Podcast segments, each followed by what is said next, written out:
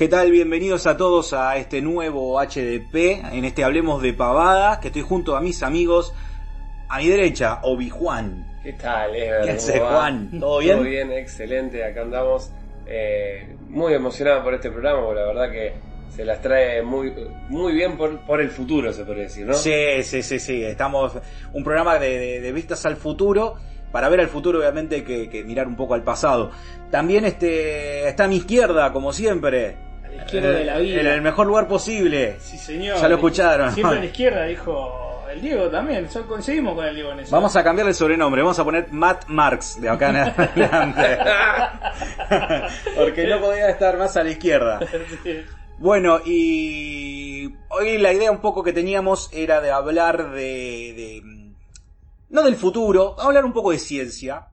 Hablar de, de- de- del futuro que a algunos cráneos se le ocurrió pensar, pero hace 50 años atrás.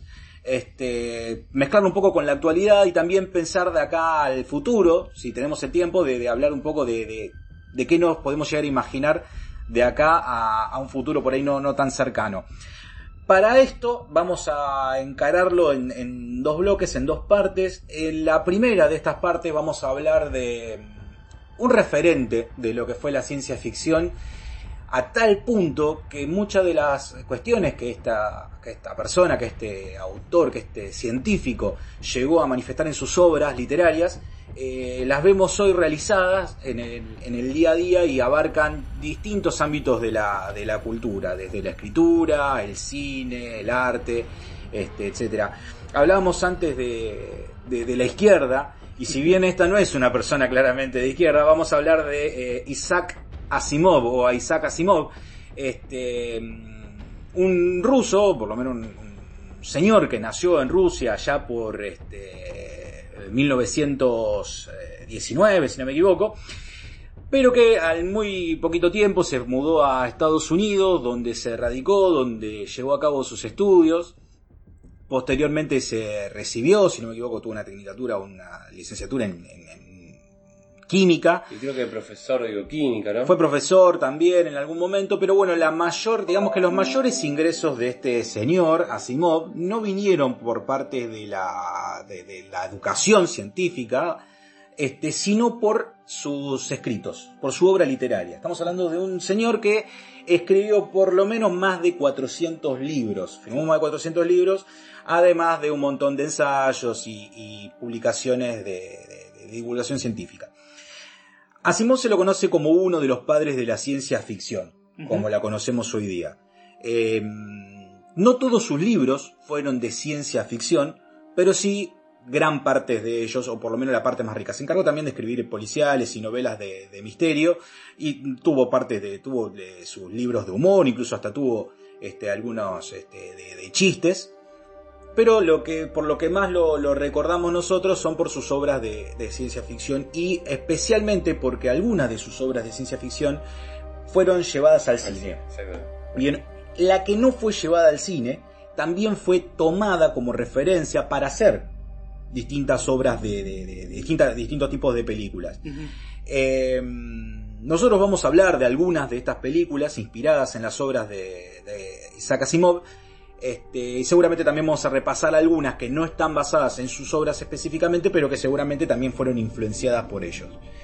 Particularmente vamos a hablar hoy de dos películas, eh, una particularmente que está basada en un cuento específicamente de Isaac Asimov y otra que toma algunas cuestiones, este, que son, por un lado, El hombre bicentenario y por otro lado, Yo Robot. Y vamos también a, a analizarlas cuando Matt ahora nos cuente un poco cómo, de qué van las películas, cómo podemos hacer paralelismos con cuestiones eh, por ahí eh, más cotidianas que estamos viviendo hoy, como el reconocimiento, como la, la identidad de, de las personas, porque en algún punto creo que lo que hablaba Asimov a través de toda su obra tenía que ver con, con esto. Matt, ¿por qué película te parece que, que arranquemos? ¿Por qué ahora te parece que arranquemos de, de Isaac? Isaac, acá tenemos, eh, por lo menos en principio, me gustaría arrancar con El Hombre Bicentenario, una película del 99. Y, y, bueno, empezar a desglosar parte por parte de lo que. mm, meternos un poco en lo que es la película en sí, quién la, la, compone, quién la, la hizo, quién la actuó y, y además, este, eh, bueno, un análisis por ahí eh, personal, si se quiere, porque para críticos ya tenemos de sobra. Así que bien, este proyecto, ¿quiénes lo integran? Lo integran, por ejemplo, está dirigida y protagonizada por Chris Columbus y Roy Williams, respectivamente, dupla que ya había trabajado junta en la película Señor, Señora Doubtfire o Mrs. Doubtfire, o como se conoció en Latinoamérica, Papá por Siempre. Claro. encanta el... Sí, sí, sí. sí, sí. Bien, Robin Williams no necesita presentación, me parece que ya todos sabemos quién es. El del que sí vamos a hablar es del director. Tiene en su haber más de una docena de películas, entre las cuales podemos encontrar, por ejemplo, Mi pobre angelito 1 y 2, son dirigidas por él. Nueve meses, una comedia romántica con Hugh Grant, Sí. Bueno. eh, ¿se acuerdan? Sí. Quédate a mi lado o Stand By Me, una, un poco ya una, un drama con Susan Sarandon y Julia Roberts, no sé si se acuerdan de esa también, bien noventosa. Además cuenta con varias adaptaciones, pues esas por mencionar algunas, ¿no? Eh, cuenta con varias adaptaciones de libros, que es lo que nos trae hasta ahora, ¿no es cierto? Por ejemplo, Harry Potter y la piedra filosofal, Harry Potter y la cámara de los secretos, los cuales son muy fieles al libro. También Percy Jackson y el ladrón del rayo. Esas son algunas de las eh, obras literarias que fueron adaptadas al cine por Chris Columbus. ¿Y de qué trata esta película? En este caso, ¿no? No, no nos vamos a referir a otra cosa que no sea la película, ¿sí? Para que quede claro de que, solo vamos a hablar de, de este tema. Esta es la historia de una familia que compra un robot al que llaman Andrew, que es a través de un, de un juego de palabras, porque eh, la, una de las hijas del señor eh, de la casa le pregunta qué es lo que compró y la más grande, la que tiene más, más conocimiento, le dice It's an Android. It's an Android. Y la, la nena más chiquita lo reproduce como puede y que dice que es un Andrew. Entonces dice que es un Andrew, todos se ríen, bueno, y él Y le adopta- quedó. le queda. Y le quedó. Claro, le quedó Andrew, ¿viste? Como un perro. Sí, sí. Bueno, eh, que se llama Andrew decía, está interpretado por Roy Williams y que va experimentando esta curiosidad de saber qué se siente cuando ve a los humanos con- con- que conviven con él. Mientras transcurre el tiempo, entendemos que él tiene sentimientos y pensamientos que no son propios de un robot, hecho que algunos se lo atribuyen, algunos de los, digo, de, de- los que vieron la película, eh, si vos buscás por ahí eh, y encontrás una descripción, vas a ver que, hablan de esto, pero atención, vi- que, que bueno, se lo atribuyen justamente a un hecho en particular, que es este, cuando una de las hijas del dueño le pide que salte por la ventana, como es un robot, tiene que obedecer, se tira por la ventana y ya se percha contra el piso, imagínate se tiró de un primer piso, un segundo piso, no sé, la casa que tenía, y a través de ese fuerte golpe es que él adquiere la conciencia. Pero para mí no tiene nada que ver eso, eso es solamente algo, una interpretación que alguien le dio. Esto va mucho más allá. Continuando con la película, eh, él se refiere a sí mismo como uno. Dice, a uno le gusta poder ser útil, siempre se lo van a escuchar decir eso. Este, estas emociones, como le, le- le llaman en la película, se las comunica a su dueño, que es interpretado por el gran Sam Neill. Sam Neill es un actor que tiene mucha versatilidad, lo podemos recordar tanto en una película eh, en un extremo como Jurassic Park, como en el otro extremo como Event Horizon. Sí. es un psicópata, ¿no? Así que, y también, obviamente, In the Mouth of Madness, o en la boca del- de la locura, que es una película de John Cameron. Excelente película, si no la vieron, forma parte de la trilogía del espacio. Punto y aparte.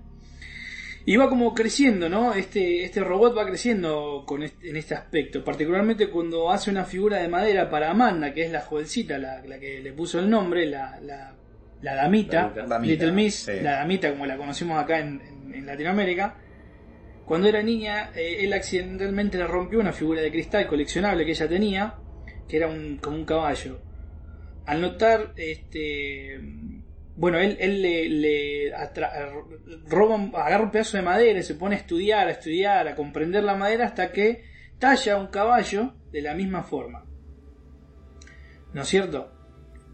Bueno, entonces, este, la primera pregunta que la familia le surge, porque el dueño, el- la hija le lleva al, al dueño de la casa, al, al- al señor de la casa, le lleva la figura de madera y él le dice, ¿dónde lo sacaste? Bueno, lo hizo Andrew. Entonces, toda la primera pregunta que la familia le hace es, ¿de dónde lo copiaste? Entonces él responde, ¿de dónde lo copié? No, lo hice.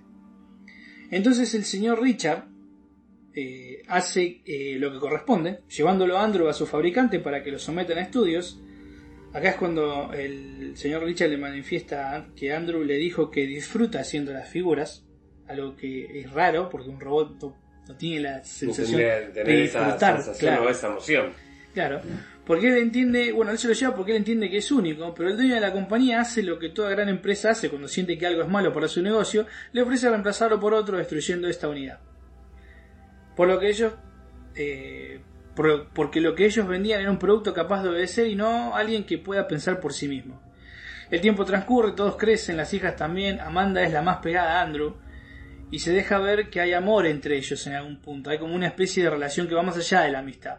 El padre lo nota y le dice una frase que la va a acompañar hasta generaciones siguientes.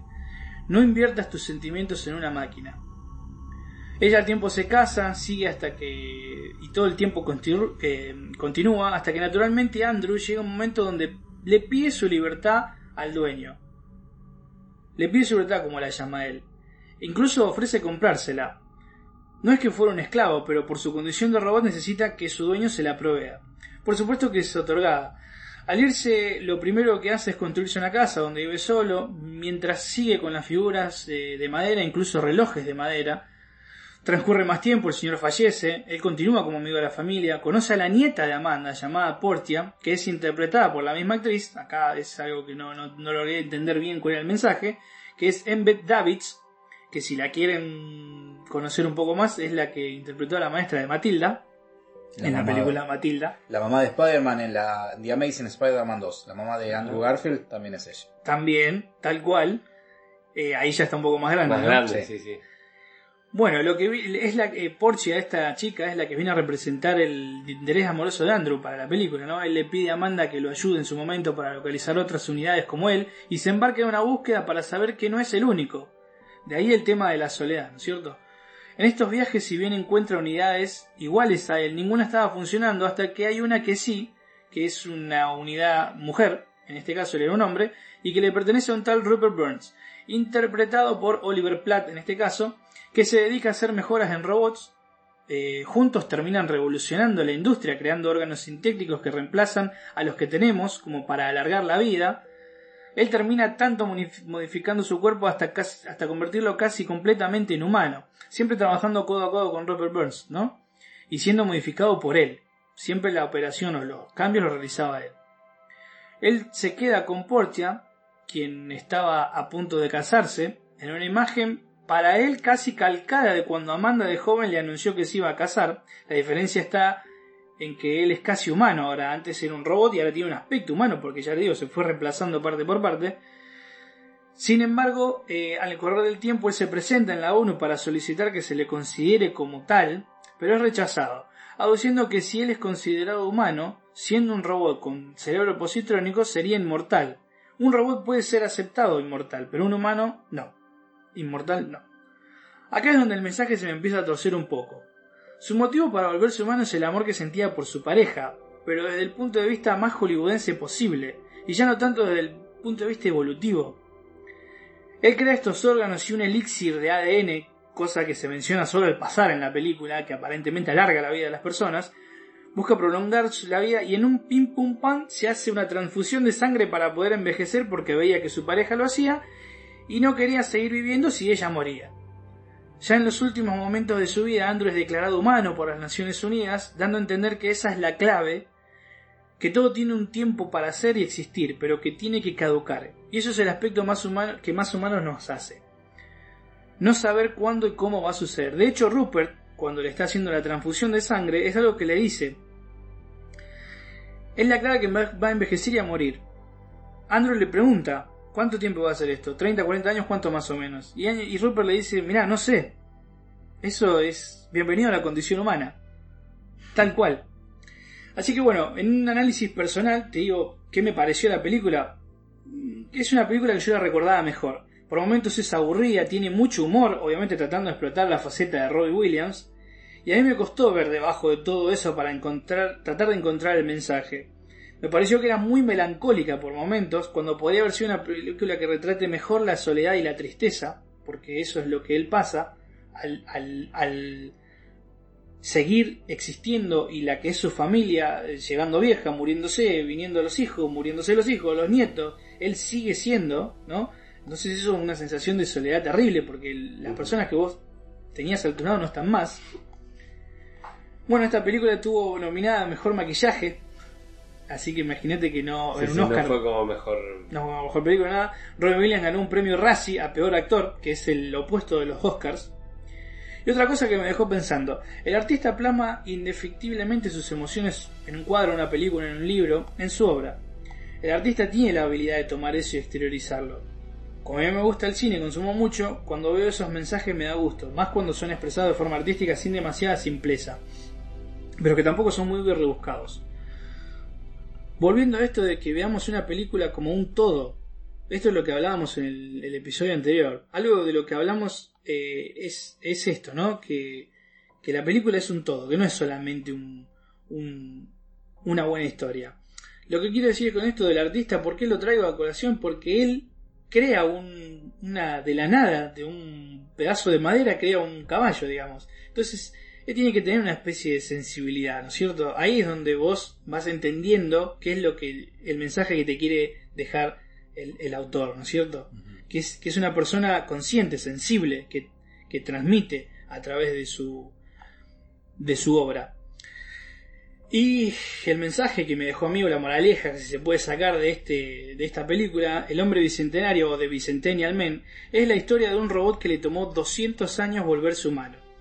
Como primera apreciación se me viene a la cabeza que es un mensaje inverso a todos los que se presentan en películas de este estilo. En teoría, siempre nos cuentan que el robot es un ser superior. Y que cuántas habilidades tiene, memoria infinita, batería recargable, fuerza sobrehumana, lo que sea. Ni hablar de los androides que son como humanos pero mejores. Acá tenemos el caso de un robot que le tomó 200 años, 200 años volverse humano. Con todo, no solo su fisionomía, sino ser aceptado como tal, es lo que vos decías al principio. En definitiva es un film que explora el paso del tiempo y la soledad. Sí, un poco de lo que hablamos antes de, de- de grabar. Eh, Ever lo podría decir mejor que, que el yo libro. No sé si alguno, si vos lo leíste, Mati, No, no, yo no lo leí, pero solamente me basé en lo que es la en película. lo que era la película. Para, para hablar un poco de lo que es el libro o el cuento, es una historia muy cortita, unas 90, 92 páginas más o menos, que es El hombre bicentenario. La. mm, A mí la verdad que yo. tanto la película como el cuento me gustaron mucho, me conmovieron desde lugares distintos. Me quedo más con el cuento. Porque, ¿qué pasa? ¿Qué es lo que tiene el cuento? El cuento va. deja de lado toda la historia rosa que tiene la, la película y va al, al centro de la cuestión, al centro del problema, que es la identidad. En el momento de que... no, no, o sea, no es prácticamente que existe un momento. Este Andrew, este robot, este, que arranca siendo un robot, después pasa a ser un androide y finalmente termina como el hombre, por eso se llama el hombre bicentenario, no el robot bicentenario. Eh, es una lucha constante por ser reconocido.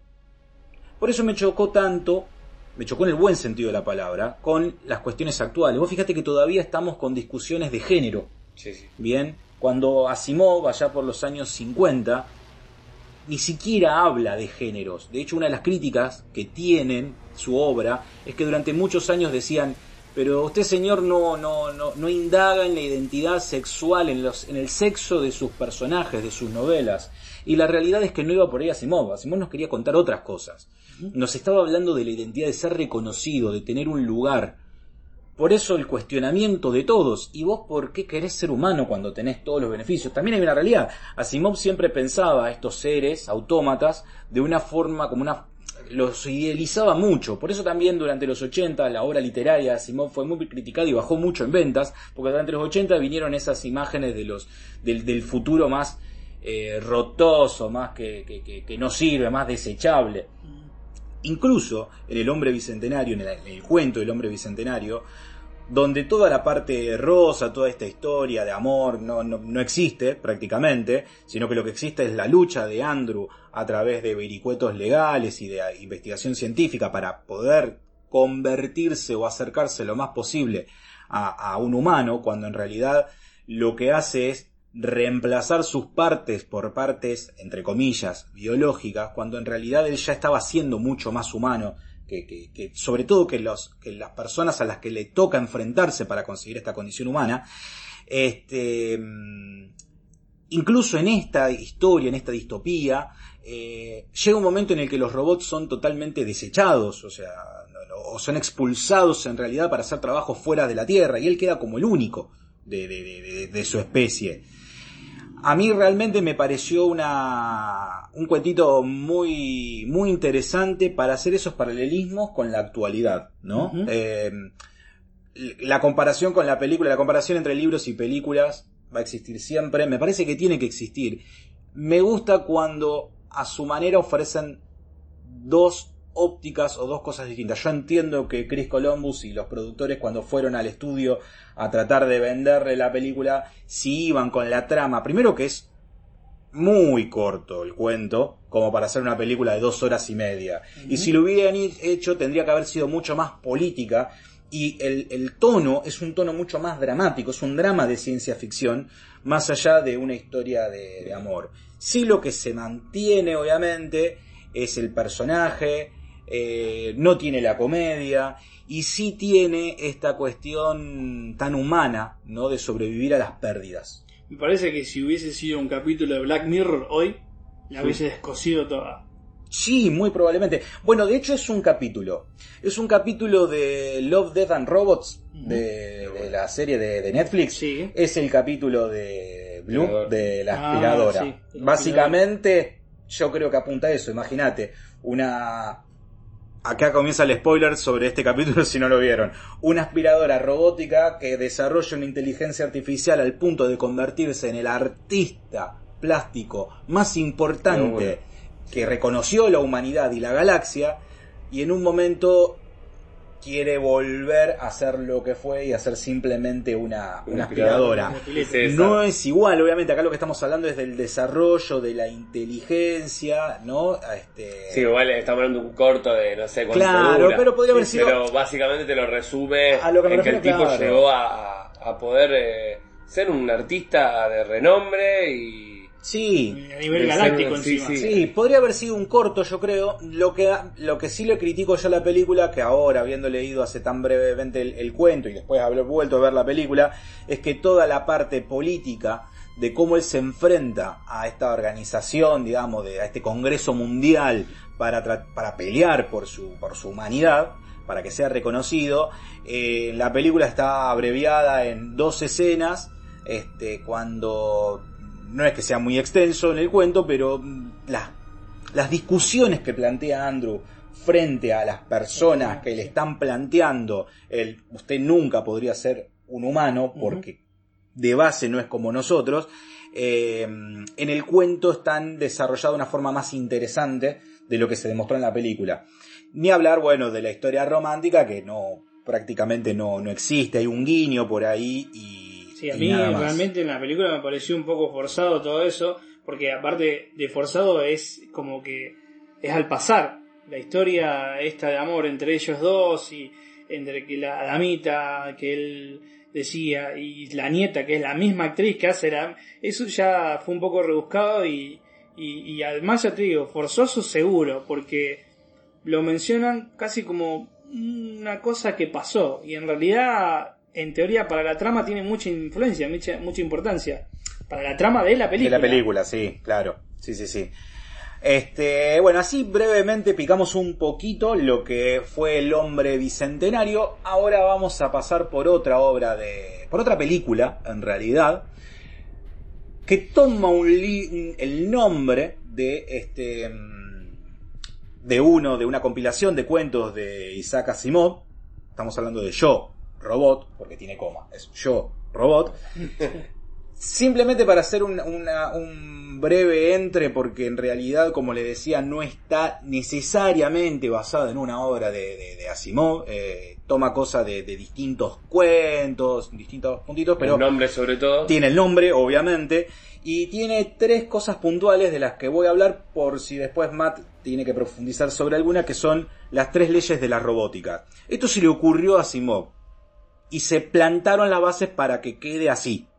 Las leyes de la robótica son una, un robot no hará daño a un ser humano por inacción o por inacción permitirá, permitirá que un ser humano sufra daño. Dos, un robot debe cumplir las órdenes dadas por los seres humanos, a excepción de aquellas que entren en conflicto con la primera ley. Y tres, un robot debe proteger su propia existencia en la medida en que esta protección no entre en conflicto con la primera o segunda ley. Así arranca Yo Robot. Así arranca Yo Robot y así arranca también eh, el hombre bicentenario, ¿no? Cuando él lo traen por primera Cuando él vez. se presenta, se presenta y le dice, y le hace toda la presentación de las Claro. leyes y qué sé yo, que bueno, ahí se ve como un, un- una especie de, de marquesina flotando con un estilo muy de los 50. Claro. Bueno, en el cuento esto no está. En el cuento ya directamente hablan sobre la primera ley o la segunda ley. Y después, muy pasado, te, Te cuentan cuentan. qué quiere decir. Porque la primera ley tal cosa, y yo la tuve que ir a googlear al toque. Porque no la, Sí, no sí, la sabía. Claro, y tenía que saber de qué leyes me estaba, me estaba hablando. Bueno, en esta, en, esta película es, eh, obviamente, es a mí te digo, eh, como decía antes, me pareció un poco aburrida. La otra, por momentos se me hizo aburrida. Esta, todo lo contrario, se te hace mucho más entretenida, Aparte mucho más empieza dinámica. con acción a full. empieza con acción, tiene una trama detectivesca, es otra cosa, hay un, un complot, viste, hay un detective que va detrás de ese complot tratando de buscarlo, eh, tiene Eso- acción. Eso es muy Asimov, porque él escribió policiales con robots como protagonistas. O sea, Claro. hizo policiales de ciencia ficción con esa temática. Por eso, aunque no esté adaptada de un libro, Sí, sí, sí está- básicamente sí- se basaron sí, en sí, él. sí. Sí. Se tomaron, en- se basaron Se en la obra, en, por ahí. en obras Asimov. de él, en un montón de cosas. eh, fundamentalmente en lo que fueron las, leyes- las leyes de la robótica y, Sí, Y y, también- como en, este, en el universo, digamos, en el que plantea Asimov de humanos conviviendo con eh, robots, ¿bien? Y planteando por ahí cuestiones cotidianas, pero en este universo que y, y que spoileando un poco, ¿no? Yo Robot y, y lo que ya, bueno, spoileamos obviamente también, así que si no vieron Yo Robot, que no creo, porque estamos hablando de una película de muchos años, 2004. pero igual que con El Hombre Bicentenario, y si no la vieron, véanla a las dos, porque más allá de que las críticas que podemos hacer son películas dignas de, de poder de, de- de verla Sí, por supuesto. Sí. eh, Este- y sacar sus propias conclusiones. Eh, son películas que justamente hablan de esto de la humanización. eh, en el caso de Yo Robot, en un momento eh, critica eh, justamente el personaje de Will Smith a los robots, a los androides más que nada en ese momento, Sí. eh, porque le pasó algo en la película Sí, sí, y la- hasta que vos no llegás a ver qué es lo que Claro. le pasa, vos no te das cuenta por qué los odia tanto. Claro, claro, lo, lo- lo vamos a hablar igual, ¿no? no lo vamos a pasar por alto porque una película del 2004, si me, alguien me dice, me spoileaste la película, y disculpame, viste, tuviste 16, ¿cuánto tuviste? 16, 16 años para verla. Este, pudo haber sido una generación, nacieron y la vi. este, bueno, Yo Robot eh, está dirigida por Alex Proyas. Eh, Alex Proyas o Proyas, eh, si lo quieren tener más así, digamos, alguna referencia de qué trabajo hizo, dirigió El Cuervo. ¿Se Ah, acuerdan la sí. mítica película y famosa, o infamosa o infama, de, de Bruce, de Brandon Lee? Sí. En la que se dice que él perdió la vida en una escena de, de- de tiroteo. Sí.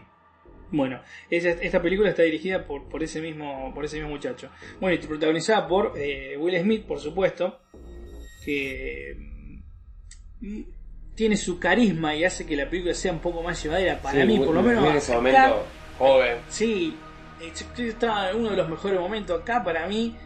eh, tiene una- un punto fuerte la película que es el. Sin embargo, las críticas no la dieron igual. Ah, mira. Eh, bueno, básicamente es un detective que, que tiene como una especie de odio hacia los robots. Que, bueno, como decía, que más adelante se explora. Eh, él, él tiene un, se encuentra con un caso de una persona que lo asistió él en su pasado y que aparece muerto en una de las instalaciones donde se fabricaban estos robots, donde estaba toda la inteligencia. Eh, él empieza a investigar a partir de eso y el primer sospechoso que tiene es un robot. Todos en la, oficina de- digamos, en el precinto, como le dicen ellos, en el precinct, en la- donde trabajan los policías, todos ahí Este, lo No hay tenía, duda de. lo tenía, así él lo tenía como, como diciendo este taradito que odia a los robots, ¿me Sí, entendés? sí, era obvio. Entonces justo el primer sospechoso en este caso es un robot. Nadie le cree, por supuesto, y él intenta por todos los medios llegar a este a este robot para interpelar, para interrogarlo, ¿no? Y bueno, ahí es donde se da una de las primeras conversaciones del- de él con el robot y entiende que el robot eh, tiene pensamientos y toma decisiones. Le dijo incluso hasta sueña. Cosa de que el tipo dice, el robot no sueña. Ahí estamos con el hombre bicentenario, ahí volviendo. Claro. ¿eh? Siempre hay algo como un detractor, ¿no es cierto? Pero, pero a su vez un- una evolución, siempre hablando de la evolución. En las dos películas se ve esto, básicamente, que la evolución siempre va para el lado del hombre, digamos. El robot evoluciona en un humano, si vos te pones a pensar. Bueno, es lo, lo que hoy en día hablamos como la inteligencia artificial. La inteligencia artificial, En claro. este caso estamos hablando de un futuro que todavía no se dio, pero que justamente eso es lo que pensaban. Y yo creo que también lo que apuntaba Isaac era eso, la inteligencia artificial. Es decir, justamente son robots que tienen una computadora adentro donde ellos mismos se, se, se evolucionaban. Claro, esto- evolucionaban esto- a través de todo lo, lo que ellos aprendían en, eh, en su Claro. ambiente. De hecho está plasmado en la película bien literal. El, el- el que inventó estos robots, que, que, que supuestamente el, el creador de las, de las tres leyes, este, es, es el, el que le salvó a él la vida, bueno, que le colocó un implante, bueno, después lo vamos a hablar de eso. eh, es el que dice que el robot, eh, hay, hay como, como siempre ha habido fantasma dentro de los, los robots segmentos de códigos aleatorios, le llama él. Random, segments of codes. Que es lo que dice él, que, que los, que, que esos, esos segmentos aleatorios de código forman patrones inesperados, algo que no existía en el robot.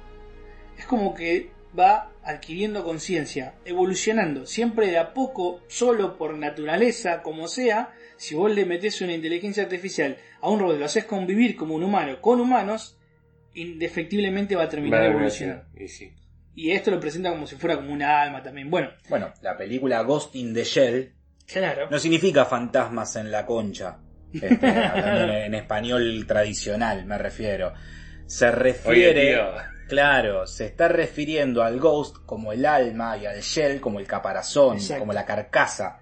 Porque Exacto. una de las cosas que, que también esta, esta película, este anime, que Mati nombraba justamente en el, en el programa anterior, este abarca la, la idea esta de, de aplicarse aumentos, digamos, este tecnológicos al cuerpo y en qué punto el humano ya la línea esa se, se rompe, ya el humano deja de ser humano y en qué momento el Claro. robot ya empieza a contener algo adentro que es mucho más que información y algoritmos, por decirlo de alguna Claro. forma. Sí, también este- está planteado eso, la diferencia entre el humano y el robot está planteado también bien gráfico cuando el dueño de la robótica, porque el robot se lo llevan a la oficina, de, la, digamos, a la comisaría, como quien dice, eh, lo tienen ahí eh, detenido, el dueño de la empresa viene, que el dueño de la empresa es interpretado por Bruce Greenwood, que es, eh, es eh, Lawrence Roberts, que en este caso es el dueño de Robotics.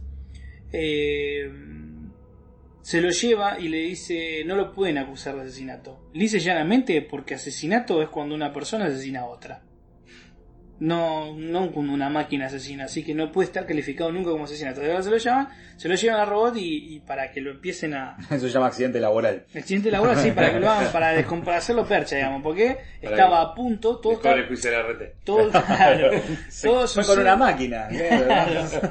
Es como si te aplastan los dedos la, la cosa. Claro, y fue un torno. Un torno, lo atravesó la sí, pero si el torno tiene sentimientos. Claro, ah, ah, mirá si el otro día lo mandaste a la mierda. todo. Claro, te la agarraste con el torno y mirá. Le arrancó un pedazo de mano porque estaba ofendido. Pasa inteligencia artificial. Este, bueno, él, este, este dueño de la empresa obviamente no quería esta mala publicidad porque estaba a punto de, de largar al mercado esta nueva serie de robots, que es de hecho el robot que en cuestión que asesinó supuestamente o el primer sospechoso de haber asesinado a eh, Alfred Lanning, que es el creador de las tres leyes, eh, que está en esta película interpretado por James Cromwell, un capo, James Cromwell, si no vieron Babe, el chanchito valiente o 200 cosas que él hizo también, mírenla porque es un genio. Eh, bueno, él estaba, eh, este, este dueño de empresa está ahí como diciendo, mira, me van a arruinar toda la publicidad, robo, así que más vale lo metemos dentro de la empresa, lo hacemos percha, acá no pasó nada y listo. Pero el detective Spooner, que es interpretado por Will Smith, no se queda con eso y quiere averiguar más. Bueno, van al lugar donde lo tienen cautivo, este, lo- lo- logran, logran que, que él hable con, con el robot, bueno, él se hace, se hace conocido una científica que está ahí adentro, una doctora, una psicóloga, que lo ayuda, la doctora Calvin, que en esta película está interpretada por Bridget Moy- Moynihan, Moynihan, a así, así como tal como te lo digo, suena. así como suena. Eh, bueno, eh, básicamente es, es eso, ¿no? Van de- dilucidando, de- tratando de encontrarle la vuelta a la, a la trama y eh, desenmarañando esta pelota, que ya te digo que tiene como un complot ahí, que no sabes quién es quién el que, el que, el que está tirando de los hilos, el que maneja los hilos. Eh, básicamente transcurre todo en los momentos de acción. Bueno, de hecho estuvo, estuvo nominada a un Oscar como mejores efectos visuales. Está muy bueno en efectos visuales la película. Pero casi al final como que se va desdibujando un poco la trama y cae en los lugares comunes. Por ejemplo, eh, esto, este complot que estaba, eh, eh, que estaba sucediendo era real. Nadie le creía porque los robots... Hay como una especie de sobreconfianza en la... En la en la, en la tecnología de los humanos, ¿no? ¿No es cierto? Hoy, hoy también tenemos esto, ¿no? ¿no? Vos comprás por el Mercado Libre y es lo mejor, más seguro. Eh, yo prefiero con la tarjeta de débito porque no me pueden robar la plata. Todo bien. Pero esos datos van a parar a algún lugar. Hay gente que sabe qué compras, qué te gusta, cómo lo compras, cuánto lo pagaste, dónde lo compraste. Se llama Big Data. Se llama Big Data. Bueno, ahí tenés todo. Y en esta, en esta película existe algo de eso, que una inteligencia artificial que se llama Vicky, que almacena todo, todo y, y- y ve todo lo que pasa en el mundo. Y tiene estos robots que va a meter uno, cada cinco humanos va a haber un robot.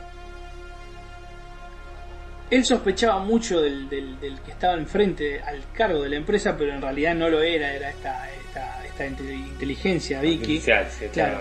Que Quiere hacer una rebelión. Exactamente, quiere llegar a una revolución. ¿Y cuál es la revolución? Voy a decir, bueno, tiene que matar a los... No, no, no, la revolución es con las otras máquinas viejas, con los otros robots.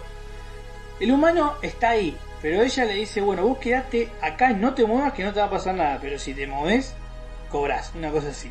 ¿Entendés? Sí, sí, vamos a- es una especie de decir, yo mando. Yo mando acá. Entonces yo quiero hacer la revolución, voy a ir en contra de todas las máquinas viejas, las voy a romper todo y voy a tomar yo el lugar, porque yo sé lo que es mejor a través de las tres leyes que mi padre, o que en ese momento su, su creador le, le, le programó para hacer, ella entiende que esas tres leyes, esa es la, la forma más óptica, óptima, perdón, de este, hacerla funcionar. De, en su momento lo dice, ¿no? Mi lógica es innegable. La cuestión es que ella estaba atrás de todo esto, se descubre la trama y bueno, Will Smith salva el día.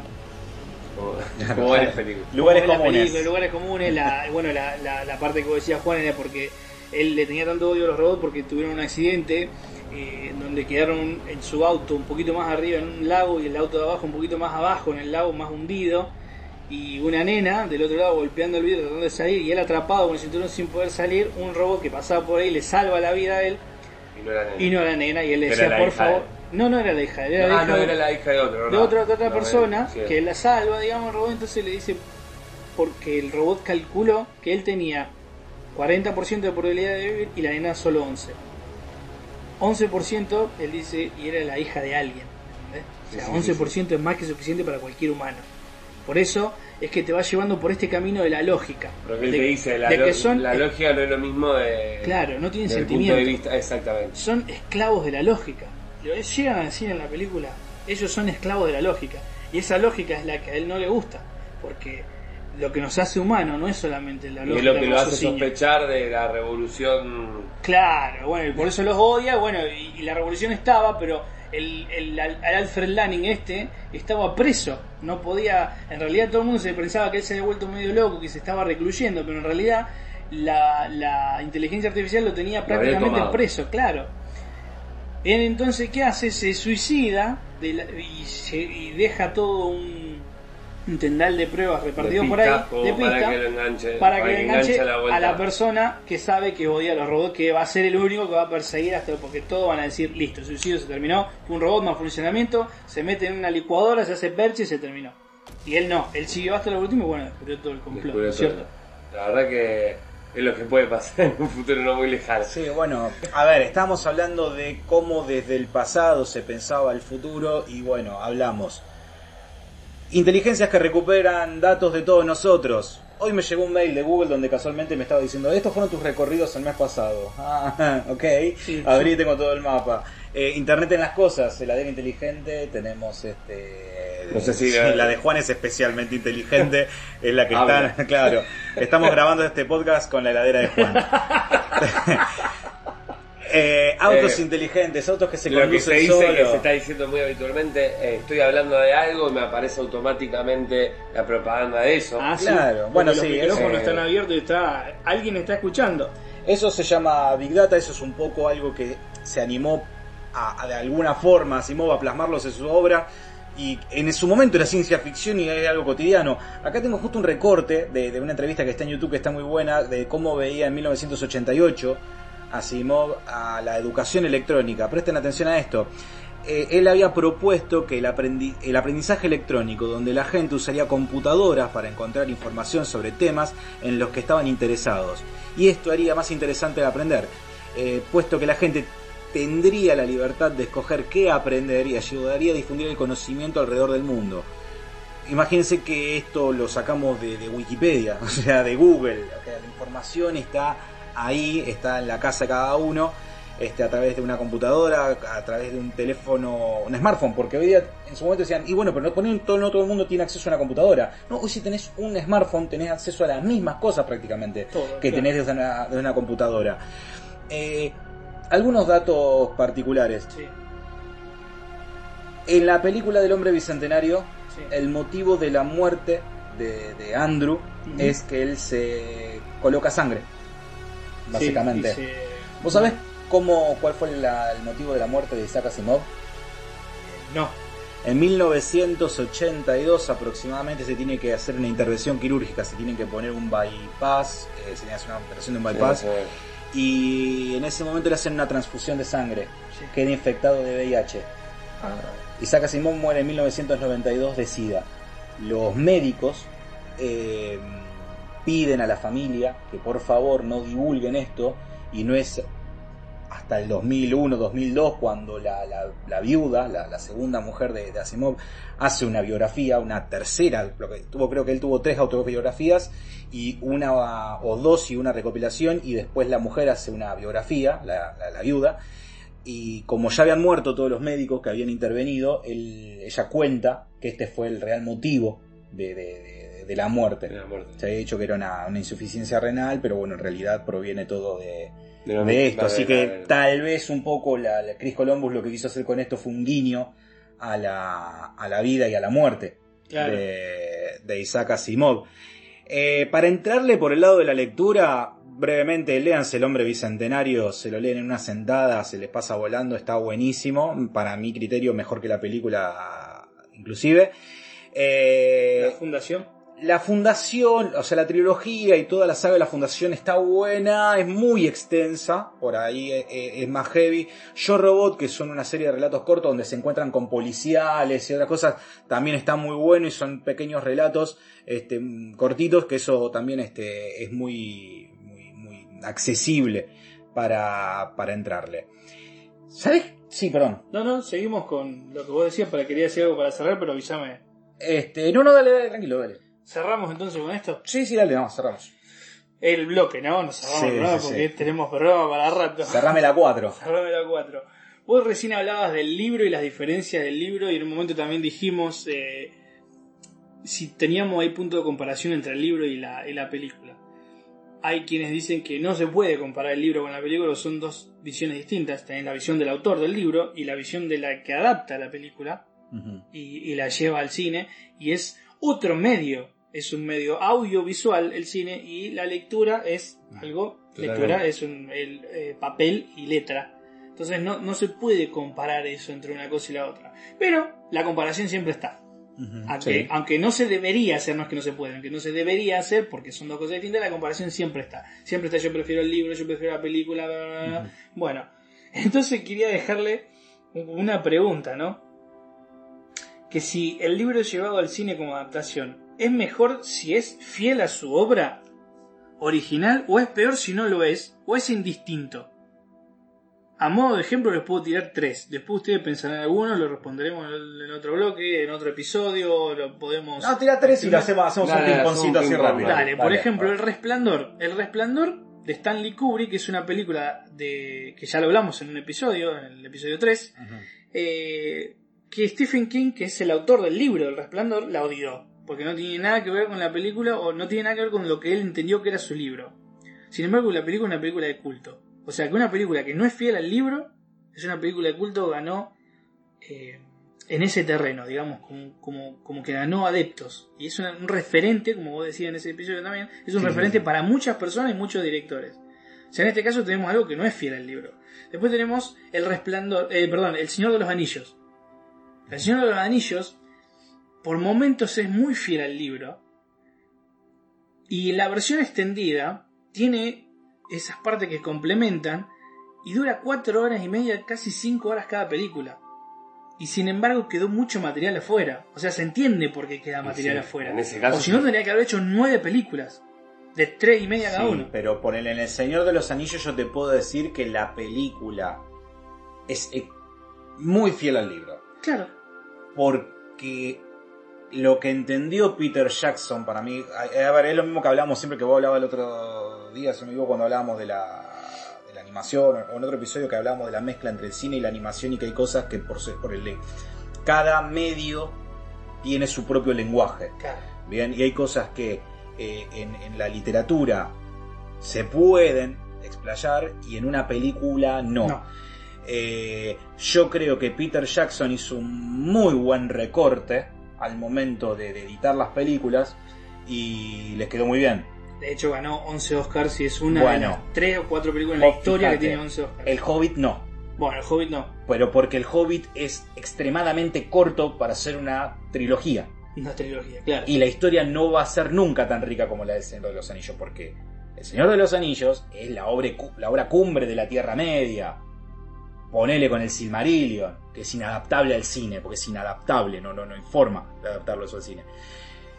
Justamente, yo creo que en el balance salen muy empatados, salen muy bien. Lo bueno es que si vos te lees, lo que yo quería eh, hacer hincapié es en esto.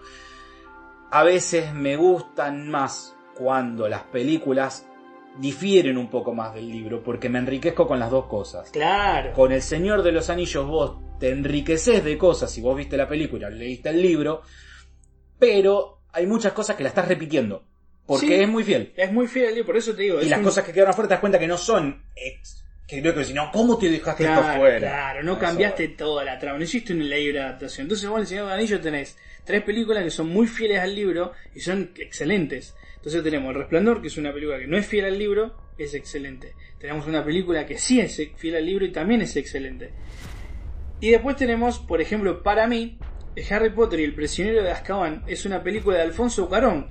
Alfonso Cuarón no es cualquier tipo, Alfonso Cuarón mexicano, uno de los, creo que el único director en la historia en ganar dos Oscars seguidos, Consecutivos. por mejor dirección. Por Birdman y por Roma. No, Exactamente, sí. por Berman y por Roma, sí, una de las... No, no fue por. No, por Birdman y por la de Sandra Bullock que estaba en el espacio, por Gravity. No, No, sí, Roma. No, eh, ¿eh? Sí, creo que. Gravity fue Por una. gravedad. Gravedad, sí. Sí, por Roma Bueno. no ganó. Porque era cuando estaba Roma ganó mejor película, claro. Bueno, acá, Ah, de verdad. Yo acá de Harry Potter lo dejo a Juan, que se ocupe, que leyó los No, que libros. lo que decíamos era de eso, ¿no? Sí, Que sí, exactamente. Lo hablamos antes de empezar el bloque. Y era que eh, justamente en, ese, en esa película que, que, que dirigió Cuarón, Sí. eh, es la que menos se basa en el libro.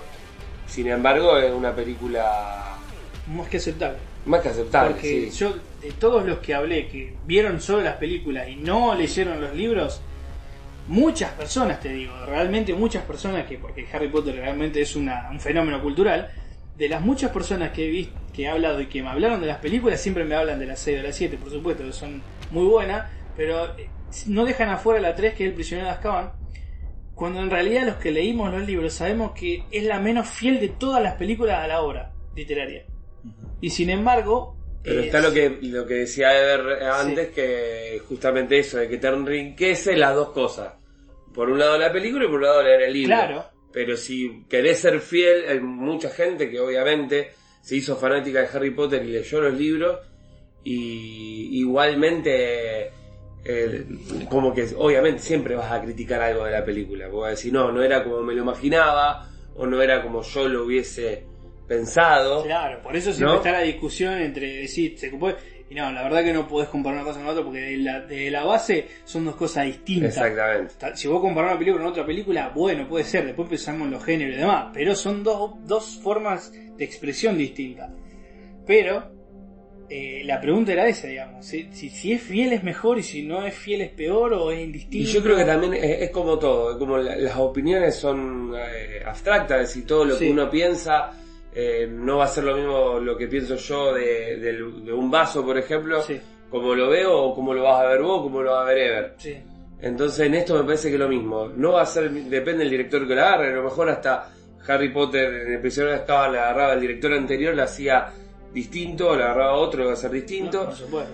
Y, y eso es lo que tiene, lo que tiene el cine, lo que tiene hasta el mismo, los mismos libros, eh, que también depende de quién lo agarra o quién lo ve, o Claro. cómo ve, porque vos a lo mejor lo ¿Con qué leíste, o vos o viste la misma película y yo vi otra cosa. Claro, porque después- también recordemos que al, artista le pasan cosas en la vida. Y sí, Y cuando una persona eh, plasma eh, un arte en lo que sea, o sea, digo, un cuadro, un libro, una película, se ve reflejado el estado de ánimo que tenía. Sí o sí, porque es innegable eso. O sea, no es que va a ser un buen o un mal trabajo, simplemente vas a ver un estado de ánimo. Vas a ver una película furiosa, vas a ver una película de amor, vas a ver, ¿entendés? Depende del estado en el momento de tu vida que te encontres también. exactamente. Bueno, vamos, ya llevamos unos 50 minutos de grabación, así que paramos por eh, ahora, vamos a una pequeña tanda musical, algún, algún temazo por ahí que tengamos dando vuelta, y cuando volvemos vamos a hablar de, un- de algo que se llama Tomorrowland, ¿querés más futuro?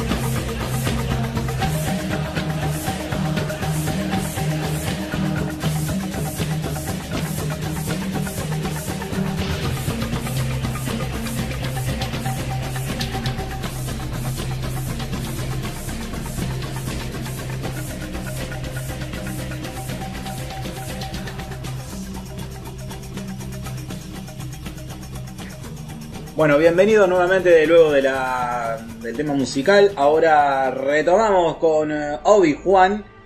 ¿Está todo bien? Estamos tentados. Arrancamos tentados lo que está bueno. No, Está, bien, bueno, está porque bien, la está estamos pasando bien. Viernes a la noche, estamos distendidos. Me va todo de la saliva, bro. Sí, sí, había, hubo problemas técnicos. Bueno, eh, Juan, ¿Qué tal? ¿Qué tal? Eh, bueno, como siempre, de lo que hablo y lo que me compete es un poco del universo Disney, así que hoy vamos a hablar eh, no solamente de, de- de algo de, de Disney, sino también un poco de, eh, de la personalidad ¿no? de, Walt, o Walter para los amigos, ya lo hemos hablado, Sí. que fue muy, muy importante para la época en el tema de cómo veías el futuro, como también lo que fue lo que hablamos con Isaac Asimov, Un visionario. un digamos. misionario, un misionario, ya hemos hablado en varios episodios sobre lo que él eh, había apostado con los parques Sí. y todo eso, pero él fue también más allá con el tema de lo del futuro. Una de las tierras de, de- de lo que es Disneyland en California se llamaba justamente Tomorrowland, que era lo que justamente la tierra Del mañana. del mañana, ¿no? La tierra del futuro, que como él lo idealizaba, estamos hablando de década del 50, Ajá. eh, más o menos en un futuro que eh, lo imaginaban del año 88 o 90, Claro, claro. ¿no? Como para ellos se iba a imaginar que iba a ser ese futuro. Tomorrowland es una tierra entonces. Es ¿no? una tierra dentro de Disneyland que hoy en día obviamente no es lo mismo, porque ya estamos hablando de un futuro que, que casi Claro, todo para nosotros, Ya pasó. casi todo ya pasó. que ya es actualidad. Ya es actualidad, exactamente, que justamente lo que, lo que estuvimos viendo, hablando con lo de Isaac Asimov, que bueno, ya eh, Fíjate en que ese es más o momento menos no por la pasaba. misma, pero además fíjate que es más o menos por la misma época, Exacto. porque estamos hablando que la compilación de Yo Robot salió en 1950. Mm. No me extrañaría que Walter haya estado leyendo seguramente la Seguramente era, un, era, era un muy culto y, y tomaba ideas de todos lados y tenía Claro. y, y sacaba sus ideas propias. Entonces él hace esta tierra eh, pensando obviamente en el futuro que va a salir, que va, eh, que se va, que él se imagina, Sí. ¿no? Y siempre se rodea de gente eh, muy inteligente, también de los ingenieros, de los diseñadores, de la, gente que también hacía películas con él, eh, y eh, crearon esta tierra. También lo que pasa en esta tierra es que obviamente tuvieron varias réplicas ¿no? en los otros parques Disney, pero vamos, vamos a estar hablando más que nada en lo que fue la primera en Disneyland y después cuando él crea el, el otro proyecto que no lo llevo a ver como ya lo dije anteriormente que es el Orlando, el Walt Disney World ¿no? Pero bueno, lo más importante es que en esta tierra él toma eh, de otro autor muy importante que no lo hablamos, que es Julio Verne, Ah, ¿sí? Toma mucho de eso en, el- en lo que sería, eh, de hecho, ah, hizo películas, eh, hizo una película de 20.000 leguas eh, de submarino, eh, lo, Sí. lo- lo hizo Disney, Inspiró un montón de películas también, además. eh, aparte de inspirar un montón de películas. Él eh, era muy apasionado por lo que por lo que Verne no de- de- significaba, ¿no? Un tipo que estamos hablando de muchos años atrás Otro todavía, visionario. otro visionario, pero Visionario. al, a- al triple, podríamos decir, porque un tipo que muchos años atrás ya había eh, eh, Proyectado eh, Viaje a la proyectado Luna. Viaje a la Luna, donde no existía nada, eh, como también el, el Viaje viaje submarino, viaje hacia la Tierra, o lo que era un submarino Sí. en ese momento que No existían no los existía submarinos. nada, no, no, no, no existía. Bueno, eh, e- estas tres, o sea, fíjate cómo se conectan todas las historias, ¿no? Julio Verne pensó cosas que luego se materializaron. A algunos se le tenía que ocurrir, se le ocurrió a él. Isaac Asimov pensó cosas que a alguien se le tenía que ocurrir y después otros lo llevaron a cabo. Walt Disney pensó algo para el futuro y se rodeó de la gente que pudiera llevarlo a materializar eso. ¿no? Exactamente. Ahí cuando hablamos de un visionario no nos referimos a eso. Ahora vamos a ir a algo que dijo él textualmente cuando abre esta tierra.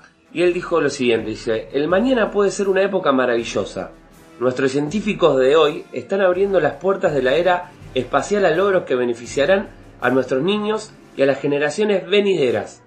Las atracciones de Tomorrowland han sido diseñadas para darle la oportunidad de participar en aventuras que son un modelo vivo de nuestro futuro. Básicamente lo que estaba diciendo vos. Él lo que quería hacer es plasmar el futuro. Claro. ¿Sí?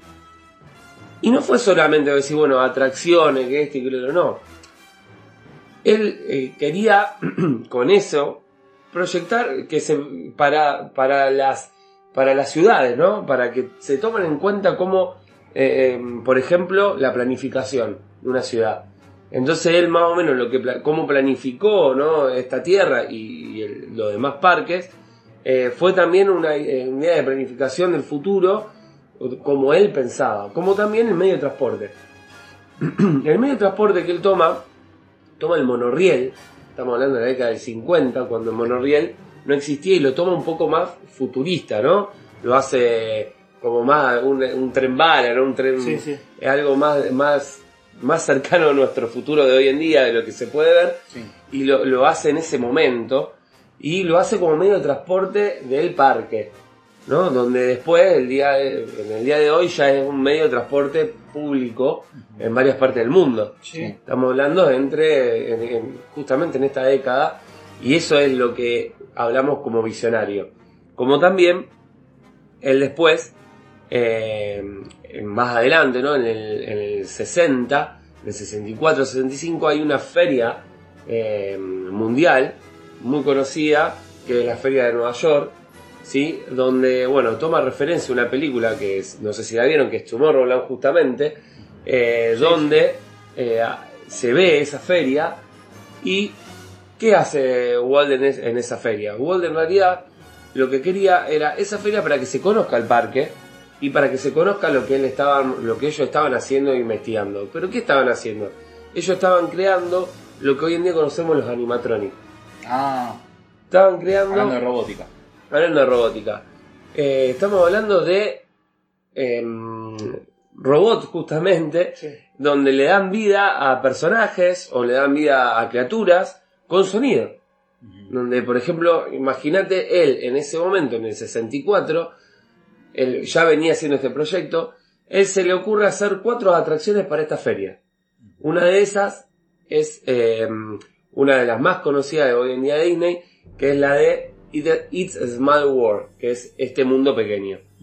No sé si conocen el tema, seguro- es una una de esas, eh, de, de esa, de esos temas o canciones que si yo te lo hago escuchar, a ver si lo tengo por acá, va a decir, ah, mira, no sabía que era de eso, pero lo conozco, y es este.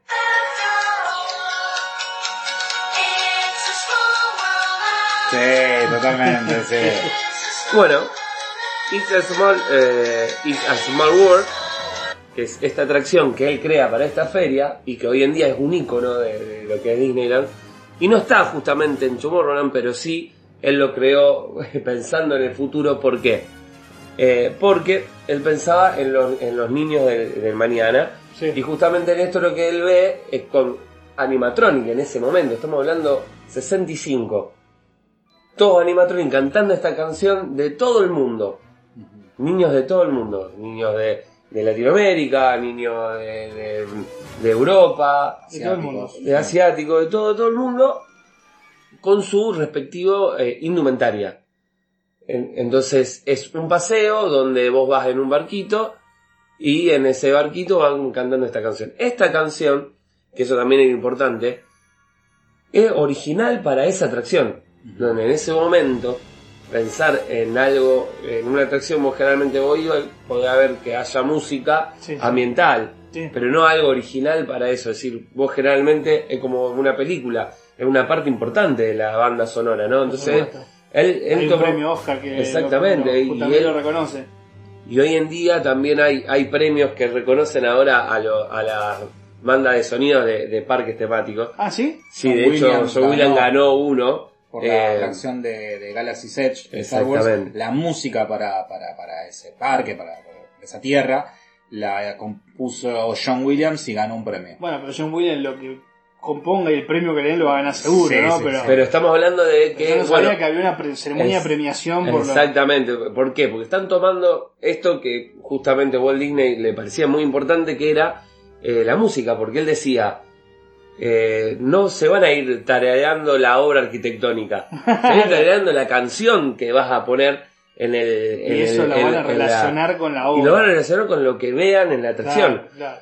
Entonces, ¿qué hace con este tema? Que lo hacen los hermanos Sherman. Y van a decir, ¿quiénes son los hermanos Sherman? Sí. Los hermanos Sherman fueron lo más importante en la parte musical de Disney y fueron los que crearon los temas de Mary Poppins, eh, de. Winnie Pooh y los temas del libro de la selva.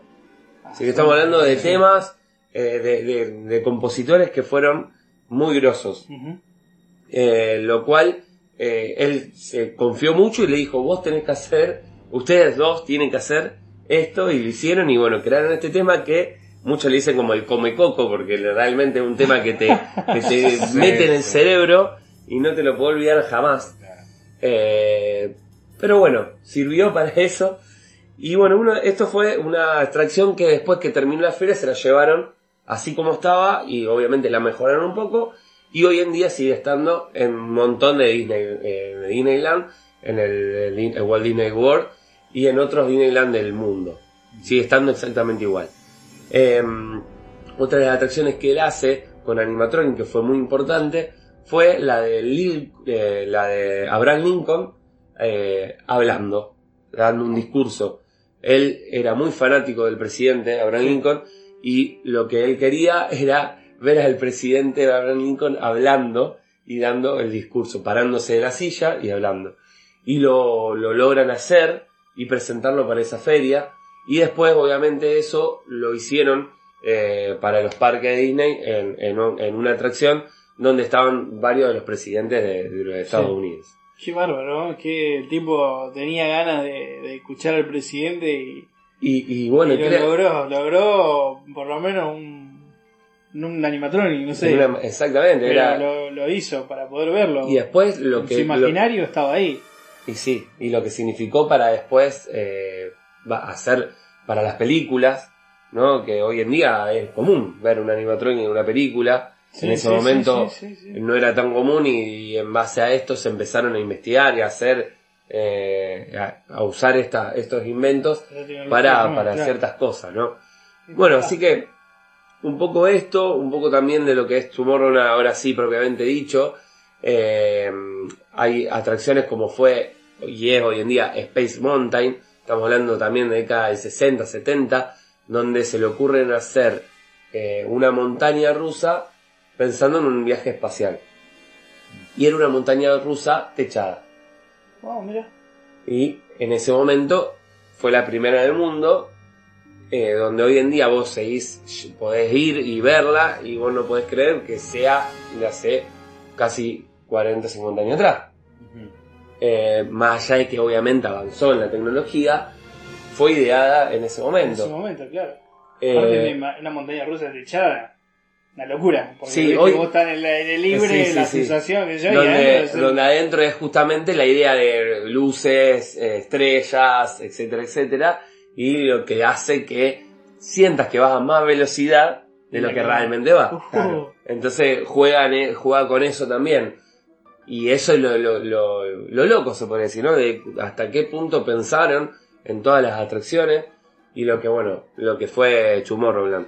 ¿Cómo lo pensó, no? Lo pensó él, no solo pensó en hacer una atracción o algo que, como vos decías, que sirva ahí en el momento, o, sino que, Que algo que- pensó, claro, que perdure, que sea algo, algo renovador, eh, novedoso, revolucionario. Y eso que no, no es que él lo vio, lo vivió y dijo, hey, che, ahora quiero llevarme esta Claro, idea. lo traigo de otro no, lado, no. no. Se le ocurrió a él, Sí, sí, sí. lo veía, lo materializó y mucha gente habrá experimentado lo que puede ser un viaje espacial, entre comillas. O sea, mucha gente experimentó lo que es la Tierra de mañana gracias a, la, a, la- a sus ideas, eh, a, la, visión de él. Y en ese momento, él fue muy- eh, ahora hablando más atrás todavía, ¿no? En el 50, cuando recién creada esta Tierra, también hicieron un cohete espacial, cuando en ese momento no sabían cómo eran los cohetes. Claro. Sí, no, no había ido ningún tipo de cohete a la luna. Entonces trataron de ver, y si hoy en día vos ves imágenes de lo que era el cohete espacial Sí. en ese momento, vos lo ves y vos decís, es muy parecido. Después obviamente quedó en el tiempo, que es lo que sufrió esta tierra, donde en, el- en la que fue Disneyland, en tres oportunidades la tuvieron que renovar toda, porque obviamente fue quedando atrás de lo que hablaban, y ellos tenían miedo de que, en realidad lo, lo sucedió, eh, que quede como el Yesterday, eh, Yesterland, Claro, Yesterland en sería, ¿no? Claro. Y, y quedó en su momento, de hecho, hasta ellos hicieron una, una autorreferencia en forma de chiste en una película que pasó ahí medio por alto, que fue la familia, eh, conociendo a la familia Robinson o la familia del futuro, como la conocimos nosotros, Mm. una película animada, eh, donde había un, eh, una, un parque de atracciones llamado Todd Island, eh, que justamente estamos hablando del futuro, era en el 2033. Claro. Y Era- era el Tierra era- de hoy. era el Tierra de hoy y Claro. había juegos muy parecidos a lo que a lo que están en Tomorrowland en ese momento. Y esa feria que vos mencionás de Nueva York, ¿tiene algo que ver? O sea, no algo que ver, sino tomaron alguna referencia o le hicieron algún tipo de homenaje en las películas de Marvel. En, por ejemplo, me imagino la Star Expo en Iron Man. Sí, Sí. sí, totalmente. Eso está basado en esa feria, La digamos. Star Expo, yo se lo dije a Juan. Howard Stark en esa expo, en ese. eh, ¿Te acordás que hay un momento que, que- que te muestran como que él está grabando Sí, sí, sí. para el Más hijo? corto, sí, sí. Es igual a Walt Disney. Pero es igual, vos lo ves a Howard Stark en esa postura, con la maqueta de fondo y todo. Y Es muy parecido y además es una época en la que Estados Unidos estaba muy de moda el tema de las ferias.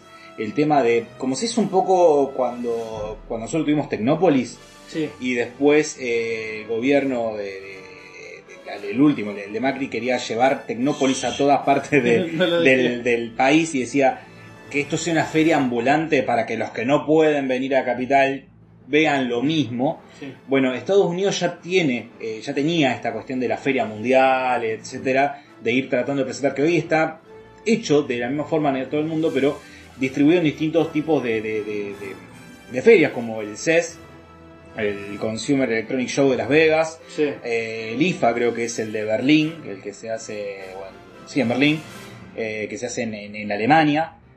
Sigue todavía esta idea de la expo, de mostrar los productos del futuro, mostrar el futuro, todo. Sí, bueno, sí. Disney lo utilizó para promocionar uno de sus Él parques. promocionaba sus Ajá. parques, de hecho de- desde esa feria, la, la más importante, como decías vos, en realidad sí, toma para mí, eh, obviamente Marvel, de que después lo agarró Disney, hay muchas referencias, muchas películas, como te decía, de hecho Tomorrowland, de hecho esta de Robinson, eh, agarran siempre hay referencias a Walt en sí, o un poco lo que él visionaba, y, quedó eso, ¿no? Quedó esa esencia en, el, en cómo trabaja hoy en día la empresa Walt Disney desde todo punto de vista.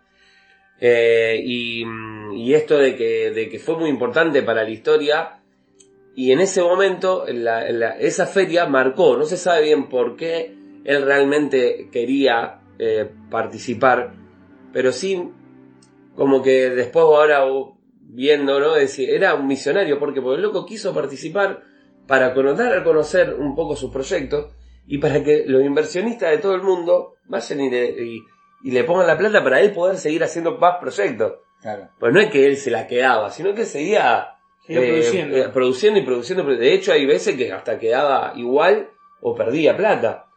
Eh, muchos de esos proyectos de Tomorrowland fueron financiados por General Electric, eh, Electric eh, por eh, la misma Monsanto Química, eh, por otras empresas que eh, después, eh, creo que la de eh, TLC, de televisores, no me acuerdo bien cuál, TCL, Ah, también, sí. TCL. Eh, ha financiado y de hecho hasta el día de hoy Disney tiene eso, eso de, de- de corporativismo, ¿no? Que empezó él en la década de 60. Un visionario de todo punto de vista, no solo de la. No, pero también de la Era un propaganda. visionario americano. No te, Sí. no te olvides nunca de eso. Sí, sí, sí. O sea, De decir, bueno, yo te, vos me das, pero yo también te, retri- te retribuyo de la, por- de la parte de la propaganda, porque va a venir un millón de personas a verlo y van a ver tu marca. Claro. ¿Entendés? Pero vos dame la plata si yo puedo hacer el proyecto. Pero dame la plata. y sí, él Es buenísimo, te doy un millón de veces, pero dame plata. Y bueno, eh, imagínense en década del 50, 60, una, eh, una de las primeras montañas rusas que se hizo, aparte de esta Space Mountain, que fue en realidad un poquito después, eh, llamada Monterhot, mo- eh, perdón, era, Monster. buscar. O Monster. O no, Monster. era, la, es la montaña en realidad, pero no es. No, no, no, no, ahí lo voy a encontrar, perdón. Yo lo voy a encontrar. Ahí está, es Matterhorn. En realidad es un eh, es una montaña de los Alpes de los Alpes suizos que él se enamora cuando hacen una película que se llamaba Los tres hombres de la montaña que es de Disney justamente y eh, él dice bueno eh, va a Disneyland un día ve que habían, se había hecho una, un montículo de tierra porque habían sacado para hacer el castillo, famoso castillo, Sí. todavía quedó un y lo habían tapado como una montaña, había quedado re lindo, qué sé yo. Entonces a él se le ocurre, eh, estando en ese viaje, y le manda a uno de sus ingenieros una postal de esta, de, de esta, de este Alpe, de esta montaña en los Alpes suizos, y dice yo quiero que me construyas algo así, pero en Disneyland. Entonces hacen eso y se le ocurre hacer una montaña rusa dentro de esa montaña. Ajá. Es decir, que pasa la montaña por a través de esa, de esa montaña. En ese momento fue dentro de lo que es Tomorrowland, Sí. porque justamente lo tomaban como un viaje eh, a través de la, de, de la, de la montaña, donde no era algo común. Claro. Y, y de hecho aparece también el personaje, del- de- no, no del Yeti, sino del abominable hombre de las nieves. Sí, sí, sí. eh, como algo no extraño, entonces como que lo toman como el día de mañana, después quedó fuera del día de mañana como con esto de la de las eh, de lo que fueron las modificaciones Las futuras, digamos, exactamente, y formó parte de lo que era Fantasyland que tiene un poco más eh, que ver con la fantasía, ¿no? Pero bueno, fue una- en ese momento eh, la gente iba solamente para ir a ver esa montaña rusa que fue única en el mundo porque fue la única en tener eh, las eh, tubular, que sería eh, las vías tubulares de lo que hoy en Ah, día sí. podemos ver en un montón de montañas rusas. Antes era un poco más vías como del tren o ya Claro, existían las montañas sí. rusas, pero eran un poco más vías del tren. Esto era montaña tubular donde ya podían hacer más zigzag, Ah, eh, ah, un poco, ¿no? Eh, otras, otras maniobras, un poco más, eh, donde... Tenía más vértigo. Más, mucho más vértigo. Claro, sí. No, aparte estamos hablando que entraban por- y salían por arriba y bajaban por la montaña. Una montaña que estamos hablando que tenía su lindo, era mucho más alto que el castillo. Mm. ¿no? ¿Unos cuántos metros? Tenía Sí. así, unos 70, 80 metros. Ah, allá arriba se va a ver Eh, bastante y, complejo. y era, fuera una de las vistas más grandes, más, de más alto en ese momento del parque, hoy en día hay más altura, eh, pero para ese momento era un montón. Así que bueno, eso era un poco lo que quería contar de, de lo que, de lo que fue, ¿no? La Tierra del Mañana y lo que es hoy en día también, y de lo que más que nada Walt imaginó y logró Llevar a eh, cabo. llevar a cabo. Otras cosas no la vio, como fue eh, Epcot, que después, más adelante seguramente vamos a tener tiempo de hablar porque ya hoy no, no me daba para hablar de todo, que fue algo que él planificó, porque en realidad él también en esta feria de ciencia planifica el proyecto Florida, que es lo que fue Orlando, lo que es el, el Disneyland de Orlando, y no lo puede, como ya lo dijimos, no lo puede ver eh, plasmado, pero eh, se trató de hacer, pero no como él quería. Después por eso más adelante lo vamos a poder hablar, porque Epcot en realidad era un prototipo para el futuro, que era lo que él en realidad quiso plasmar, que no quedó así. Quedó solamente el nombre, quedó el- la bola esa gigante que pueden llegar a ver. Sí. Sí. Eh, algunas cosas muy copadas, pero no lo que él realmente, que era un proyecto, un prototipo para el futuro, para el mañana, que él en realidad lo que quería era una ciudad, es decir, armar su propia ciudad del futuro. Y no lo pudo hacer, no lo pudo ver, pero bueno, algo similar se podría decir que quedó. Se Bueno, pero tiempo. el parque se llama Walt Disney World, no tiene su ciudad, tiene su mundo, Tiene su mundo. pequeño mundo, que no, no, no, Que no es poca cosa. cosa que yo ya no tengo. Dejó la bola de Disney. Claro. Bueno, eh, con esto vamos cerrando el HDP de, de hoy. Extendido se podría decir. Extendido, versión XL. No, calculo que no. Debemos tener otro más, más o menos de la misma duración, con otro fraccionamiento. El corte del director. ¿sí? Claro, el Director's Cut. Chicos, bueno, ¿cómo la pasaron? ¿La pasaron bien? Excelente. ¿Sí? Como siempre. Excelente, sí, como siempre, haciendo lo que nos gusta. Bueno, Hablando de pavadas. Hablando de pavadas, hablando de pavadas. estando con amigos, ¿qué más podemos pedir? No, exactamente. Bueno, gente, eh, no, primero los chivos. Pasen sus respectivos chivos. Bien, eh, como siempre, ¿no? Si quieren saber más sobre Disney, eh, arroba Disney Fan, F-U-N-D, en Instagram. Hasta el momento el único canal que tengo habilitado. Eh, porque- y si no, y si Disney no me lo deshabilita también. No, Así no. que bueno, pues No es Nintendo. que no. te metas con Nintendo. que ahí se complica más. O sea, no. Eh, Sí, sí, puede ser. Pero bueno, eso si quieren saber más información sobre Disney. Y acá a mi izquierda, como siempre, Siempre a la lo izquierda. tengo al Mati que También tengo la página de Instagram que se llama cine.asombroso, donde voy subiendo por ahí algunos posteos, algunas películas random, de lo que a mí se me ocurre. No hay ningún tipo de lógica en esa página, que es lo que más me gusta, ¿no? Hacer lo que... Como dijo una vez el mono, el cantante, no el de la banda, o sea, sí el de la banda, pero no el de la banda que todos pensamos, sino el de, el de la, la banda de rock, de música. Este, cuando dijo lo que nosotros hacemos es rock genital. Ah, ok, sí. ¿Cómo es eso? ¿Ustedes se, enca- se encasillan en esa categoría, rock genital? Sí, nosotros hacemos rock genital. ¿Y por qué rock genital? Porque tocamos lo que se nos canta los huevos. Así dijo el líder de Capanga y por ende le voy a copiar y tomar esa, esa filosofía. Donde se sube, lo que a mí se me cantan los huevos. Está muy bien, está perfecto. Gente, la pasamos eh, fenomenal. Espero que ustedes también la hayan pasado muy bien.